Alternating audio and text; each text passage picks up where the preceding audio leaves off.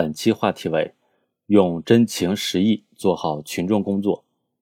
驻村干部身处群众之中，每天直接面对群众，要提高做群众工作的能力。从组织群众参与新冠肺炎疫情防控，到化解矛盾冲突、调解邻里纠纷，再到深入群众走访调研，样样都是在做群众工作。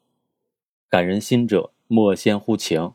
动之以情，才能和群众打成一片。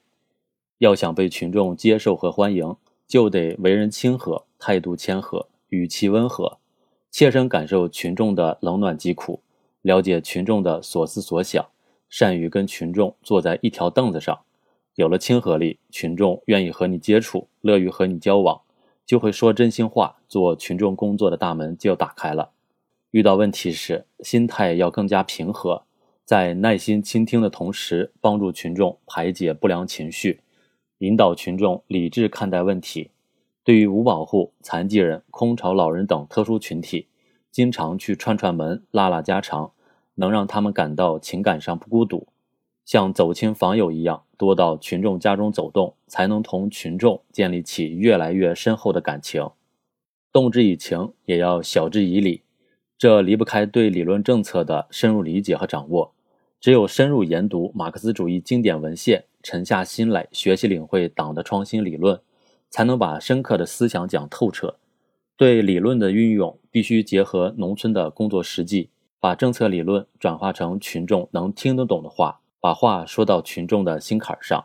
传统文化的哲理、深入浅出的道理、日常生活的事例，都可以拿来说服群众、引导群众。